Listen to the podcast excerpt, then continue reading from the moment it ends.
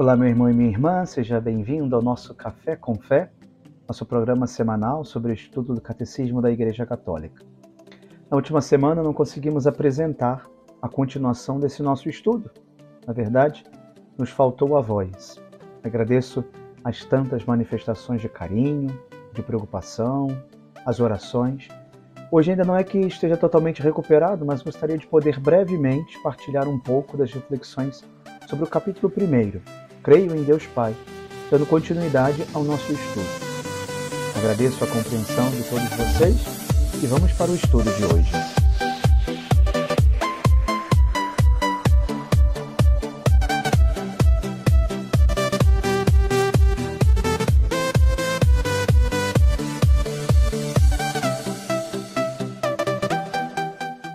Hoje queremos tratar o artigo 1, parágrafo 1, que fala especificamente desta afirmação: Creio em Deus. Já o número 198 afirma: A nossa profissão de fé começa por Deus, porque Deus é o primeiro e o último. O credo começa por Deus Pai, porque o Pai é a primeira pessoa divina da Santíssima Trindade. O nosso símbolo começa pela criação do céu e da terra, porque a criação é o princípio e o fundamento de todas as obras de Deus. O artigo 1 tem como objeto central de todas as suas abordagens nesta fé em Deus Pai. Creio em Deus Pai Todo-Poderoso, Criador do céu e da terra. De fato, creio em Deus. Esta é a primeira afirmação da profissão de fé e também a mais fundamental. Os artigos do Credo dependem todos do primeiro, do mesmo modo que todos os mandamentos são uma explicação do primeiro, no geral número 199. Os outros artigos fazem-nos conhecer melhor a Deus, tal como ele progressivamente se revelou aos homens. Os fiéis professam, antes de mais nada, crer em Deus.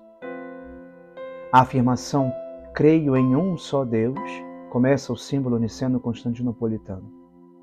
A confissão da unicidade de Deus, que radica na revelação divina da antiga aliança, é inseparável da confissão da existência de Deus e tão fundamental como ela.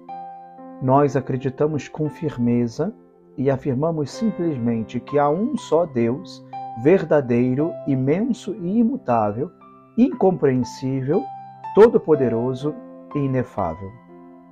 Pai e Filho e Espírito Santo Três pessoas, mas uma só essência, uma só substância ou natureza, absolutamente simples, nos dirá o quarto concílio de Latrão. Deus revelou-se progressivamente e sob diversos nomes ao seu povo. É assim que Deus exprime melhor o que ele é, infinitamente acima de tudo o que podemos compreender ou dizer. Ele é o Deus escondido. O seu nome é inefável e é o Deus que se faz próximo dos homens. O número 207 nos afirma que, ao revelar o seu nome, Deus revela ao mesmo tempo a sua fidelidade, que é de sempre e para sempre. Válida tanto para o passado, eu sou o Deus de teu Pai, como para o futuro, eu estarei contigo. Na leitura da Sagrada Escritura, o nome revelado é substituído pelo título divino de Senhor. Adonai, em grego, Kyrios. É sob este título que será aclamada a divindade de Jesus. Jesus é o Senhor. Ele é aquele que é, desde sempre e para sempre. E assim permanece sempre fiel a si mesmo e às suas promessas. Geral 212. Deus é a plenitude do ser e toda perfeição sem princípio nem fim. Enquanto todas as criaturas dele receberam todo o ser e o ter, só ele é o seu próprio ser, e ele é por si mesmo tudo o que ele é. O número 214 afirma que Deus, aquele que é, revelou-se a Israel como aquele que é cheio de misericórdia e fidelidade. Estas duas palavras exprimem de modo sintético as riquezas do nome divino. Em todas as suas obras, Deus mostra a sua benevolência, a sua bondade, a sua graça, o seu amor, mas também a sua credibilidade, a sua constância, a sua fidelidade, a sua verdade. Deus é amor. No decorrer da sua história, Israel pôde compreender que Deus só tinha uma razão para ser-lhe revelado e o ter escolhido de entre todos os povos para ser o seu povo, o seu amor gratuito. O amor de Deus para com Israel é comparado ao amor de um pai para com seu filho. Deus amou de tal maneira o mundo que lhe entregou o seu Filho único, nos dirá São João no capítulo 3, versículo 16 do seu Evangelho. São João irá ainda mais longe ao afirmar: Deus é amor. A própria essência de Deus é amor. É conhecer a grandeza e a majestade de Deus. Deus é grande demais para que o possamos conhecer.